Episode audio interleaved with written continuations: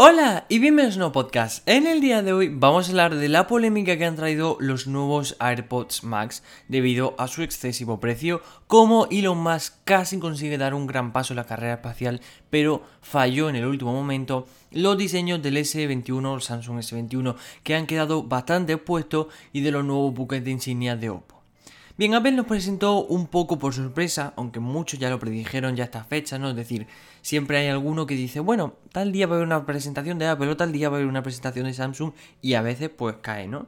Pero bien, presentó sus nuevos auriculares en forma de diadema, los nuevos AirPods Max. Hay que aclarar que Apple ya comercializaba auriculares de este tipo, pero no bajo su propia marca, sino bajo Beats.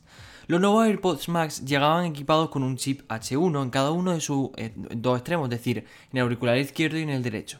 Este H1 ya presente en los AirPods Pro, es decir, no es nada nuevo, pero al igual que ocurría con los HomePod, por ejemplo, y su análisis espacial para adaptarse al entorno dependiendo de dónde lo colocáramos, estos nuevos AirPods Max y el H1 no se entienden sin el concepto audio computacional. Según Apple, esta tecnología usa los 10 núcleos de cada chip para eliminar el ruido de fondo modular, el sonido del ajuste y aislamiento de la almohadilla y conseguir que disfrutes de una película, serie o incluso la música como si estuviese sucediendo a tu alrededor. Además de los dos nuevos H1, estos AirPods Max cuentan con 9 micrófonos en total, quedándose al lado de los Sony con 7 bastante mejor. Apple también habla de ecualización adaptativa, que gracias a los micrófonos orientados hacia adentro, estos AirPods eh, analiza lo que escuchamos, ajusta la frecuencia y dependiendo de cómo llevemos la almohadilla, el aislamiento será mejor o peor. Es decir, buscarán el mayor aislamiento y que estéis como dentro, ¿no? Como si no pasara nada a tu alrededor. Bien, además estas almohadillas son intercambiables, se venden por separado, es decir, para que puedas combinar colores y tal, y se colocan además magnéticamente. Por último, estos AirPods Max heredan otra característica que recientemente llegaba mediante una actualización a los AirPods Pro, y es el audio espacial con seguimiento dinámico a la cabeza. Bien, esto genera una experiencia mucho más envolvente porque es como ¿Habéis probado alguna vez el audio 8D? Es decir, que es como si estuviera en, un concierto, ¿no? Te pone el auricular y intenta recrear como si estuviera en un concierto o estuviera delante del cantante, pues casi lo mismo, pero obviamente en mucha mejor calidad. Bien, estos AirPods Max, al igual que obviamente auriculares más o menos por este precio, por mucho menos, tienen detección de uso, por lo que cuando nos lo quitamos el audio se para y al ponerlo en nuestra cabeza de vuelta vuelven a sonar. El diseño de los AirPods Max resulta bastante minimalista, limpio y además cuenta con materiales que, si bien no lo he probado, pero parecen la verdad que de mucha calidad. Estos nuevos AirPods Max cuestan 629 euros y están ya a la venta en España desde la tienda online de Apple. Pues bien, 629 euros. Ha salido mucha polémica, empezando por los que lo contrario de Apple fanboy, ¿no? Los que siempre están ahí súper. Cada producto que saca Apple diciendo que es malísimo, que Android siempre es mejor. A ver, eso ya lo contábamos con ello, con que sacase lo que sacase Apple se iban a criticar, pero aún así muchos fanboy o algunos que la verdad les gusta la marca que han criticado bastante este precio. Porque si bien, vale, sabemos que Apple nunca saca nada barato y si lo saca tiene que tener un truco, ¿no? Pero en este caso ha sido muy criticado porque son 629 euros. Y la verdad que es bastante. Es decir, al lado de a lo mejor, por ejemplo, unos Bosch, unos Sony que pueden costar como mucho unos 340, como mucho euros, estos 629 son bastante, bastante caros. Además, no viene con cargador en la caja. Mm, tampoco, es decir, si nos queremos cambiar la almohadilla, valen, si no me equivoco, 70 euros las dos almohadillas, con lo cual no sale barato si queremos modificar los auriculares o incluso cargarlos, ¿no? Pero bien, ¿qué le vamos a hacer? Apple a veces hace esto, pero que, mm, que tenga un precio de 629 euros no significa que no vayan a ser comprados. Ya digo yo, o sea, ya os digo que según reciente estadística y tal, por la venta, ya parece ser que estos AirPods Max han encantado a todo el mundo. Y además hay que pensar que si tienen 629, un precio de 629 euros es porque no está hecho para todo el público, para gente yo supongo más profesional o más que le da más importancia al audio, ¿no? Pero bien, pasando a la segunda noticia, SpaceX lo ha conseguido. Después de varios retrasos y pruebas abortadas, finalmente la Starship ha alzado su vuelo. El vuelo que de momento es solo de prueba, pero es suficiente para demostrarnos la capacidad que tendrá la gigantesca nave de SpaceX. Su aterrizaje, sin embargo, no ha sido el éxito que esperábamos. El prototipo SN8 de la Starship ha alzado vuelo de alrededor 12 km de altitud para luego descender y volver a la plataforma de lanzamiento. A medida que ascendía y cuando estaba llegando a su altura objetivo, la nave ha ido apagando sus motores uno a uno. Alrededor del minuto 5 después del despegue, los tres motores quedaron totalmente apagados y la nave comenzó a descender cayendo en el picado. Después fue cuestión de enderezar de nuevo, frenar y aterrizar con calma. Solo consiguió lo primero, es decir, solo consiguió enderezar la nave. El final de la prueba ha sido una tremenda explosión. Esta explosión no es un gran problema para SpaceX. La compañía está desarrollando la nave en serie con diferentes prototipos para que puedan tener nuevas iteraciones enseguida. Es decir, puede que no dentro de mucho veamos la S9 y la S10. S, perdón, SN9 y SN10. Lo interesante aquí ha sido ver el movimiento belly flop, que se trata de dejar caer la nave en horizontal, es decir, con los motores totalmente apagados, y luego conseguir enderezarla a tiempo.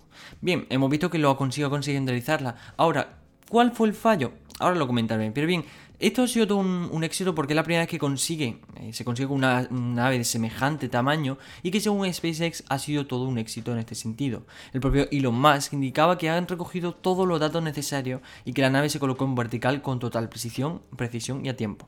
Bien, ¿cuál fue el fallo? Al parecer, la presión del tanque de combustible superior no era lo suficientemente alta durante el reencendido del aterrizaje. Es decir, obviamente para frenar eh, esta nave cayendo a bastante velocidad, lo que tienen que hacer es invertir, es decir, dar toda la potencia para conseguir frenar a tiempo la nave y que no pase como esto que se estrelló, ¿no? Pero bien, recordemos que este, entre los planes de Elon Musk para esta nave están la Luna y Marte, el cual pretende enviar, sigue con sus predicciones, más de un millón de personas para 2050 a Marte con esta eh, Starship, ¿no? Pero bien, hablando un poco, pasando ya de Apple, eh, de marcas tan grandes como Apple y como SpaceX, hablamos de otra marca más grande y es Samsung. Hemos visto imágenes y especificaciones filtradas de la próxima serie Galaxy S21. Pero hoy tenemos algo todavía más interesante, un vídeo del teléfono en real, es decir, en vivo. El Galaxy S21 se muestra en un nuevo vídeo que nos deja ver casi todo, del nuevo módulo de cámara trasera hasta los delgados marcos que rodean la pantalla. En el vídeo podemos apreciar un módulo de cámara algo parecido al del Note 20, pero incluso mejorado. Incluso podríamos decir que, no sé si me seguía en Instagram o en Twitter, lo podía hacer, arroba Tecno, para estar bastante informado de toda la tecnología, pero ya Let's Go Digital, un medio que la verdad que hace bastante diseño generalmente, ya sea de los iPhone, de Samsung, etcétera, ya nos dio varios diseños que la verdad, según el vídeo, puede ser que sea una maqueta simplemente, pero según el vídeo que parecía bastante real, podrían ser, esos diseños podrían ser verdad al final. Pero bien, Hemos visto, como digo, desde ese módulo de cámaras parecido al Note 20, pero como digo, mejorado, una mejor batería que según comenta el propio narrador del vídeo, eh, pues según comenta, duran bastante más que el S20 e incluso, según nos mostraba el benchmark, podría venir con el Snapdragon 888. También ha habido otra polémica y es que estos S21 podrían, como digo, todo esto es filtraciones. Hay cosas que sí y cosas que no. Pero bien, estos S21 podrían venir totalmente en un cuerpo de plástico. Según confirma un medio coreano, la nueva serie S21 vendría en policarbonato reforzado. Una, es decir, otra forma de llamar al plástico. Algo que sorprende bastante. Y es que tenemos que tener en cuenta que hablamos de teléfonos de terminales valorados en 800 mm, dólares, cosas así, es decir, la versión más pequeña serán probablemente unos 800 dólares y la versión más top llegando a los 1500. Con lo cual que estén hechos en plástico no da buena imagen. Ahora, cada uno hace lo que quiera, pero estamos hablando de terminales de 800 euros.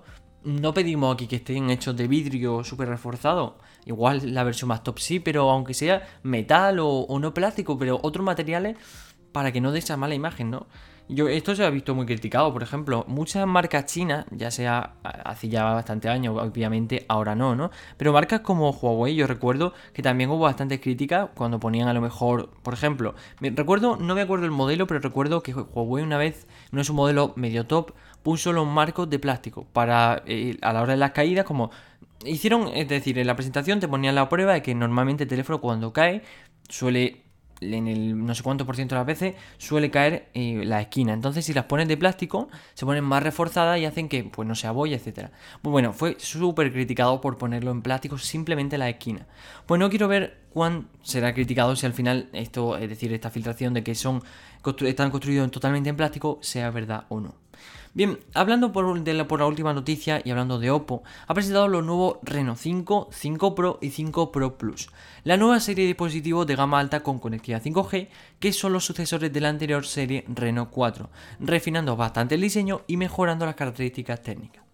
Entre los tres modelos, si, si os soy sincero, no hay grandes diferencias. Todos comparten una pantalla OLED de 6,43 pulgadas en la versión es decir, la normal, el Reno 5, y 6,55 en la Pro y Pro Plus.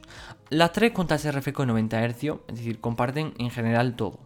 Los tres tienen la misma configuración de 8 y 12, 128 y 256, aunque, para ser sincero, la versión Pro Plus eh, no dijeron si tenía esto, pero suponemos que sí. Igual tiene más, igual ya han ido por los 16 GB de RAM. No, no especificaban cuánta RAM y almacenamiento interno iban a tener, pero probablemente que supongo que esto o incluso un poco más de almacenamiento interno. Ahora bien, hasta ahora he dicho características casi iguales. ¿Dónde se distan? Pues principalmente en los procesadores. La versión básica, el Reno 5, tiene el 765G, es decir, Snapdragon. La versión Pro opta por el MediaTek 1000 Plus y la versión Pro Plus opta por el 865. Con lo cual podríamos dentro de esta serie de Reno 5, 5 Pro y 5 Pro Plus, podríamos ordenarlo de mayor a menor, siendo un gama media, gama media alta y gama alta. Aunque ya sabemos que el 765G hace que sea un gama media alta, pero si lo ordenásemos, el MediaTek está un poco por encima. En cámara el modelo básico y el Pro comparten la misma con cuádruple configuración de 64 megapíxeles como cámara principal, 8 de gran angular, 2 de macro y 2 de monocromo. En la versión Pro Plus vemos una configuración de 50 como sensor principal, 16 de gran angular, 13 de telefoto y 2 de bokeh. Es decir, diferente, obviamente, a lo que estamos acostumbrados y bastante mejor. Bien, su cámara selfie es igual en los tres modelos de 32 megapíxeles y en la batería están casi igual entre los 4200 y 4500, aunque los tres con la misma carga rápida 65 vatios. En conectividad también son iguales. Su precio parte entre los 340 euros en la versión Pro, es decir, la versión básica, el Reno 5, de los 430 euros en el Pro y en el Pro Plus, como decía, no sabemos ni su almacenamiento interno, ni la memoria RAM, ni tampoco su disponibilidad ni precio. Esto es la nueva serie de los Reno 5, 5 Pro y 5 Pro Plus. La verdad que bastante bien, vienen bien equipados, vienen con mejora. La verdad que bastante, es decir, han evolucionado para bien. Pero hay una cosa que no ha gustado mucho. Y es que es su diseño. Su diseño ha cambiado. Se ve un poco que hay un diseño más cuidado. Pero si os fijáis, cogéis, buscáis el Oppo Reno 4 y el Oppo Reno 5. Veréis que las diferencias de diseño no es que sean mínimas, pero tampoco es que sea, hayan invertido un IMAD increíble en un nuevo diseño. Y eso no ha gustado a mucha gente. Es decir, yo lo comentaba, lo subía, lo hablaba por Instagram, por Twitter, y la gente me decía lo mismo, que su diseño es bastante parecido. Y es que, vale, no es el mismo, pero muchas veces vemos cambios bastante grandes, casi abismales, entre una serie y otra. Es decir, comparemos el Xiaomi Mi 9 con el Xiaomi Mi 10.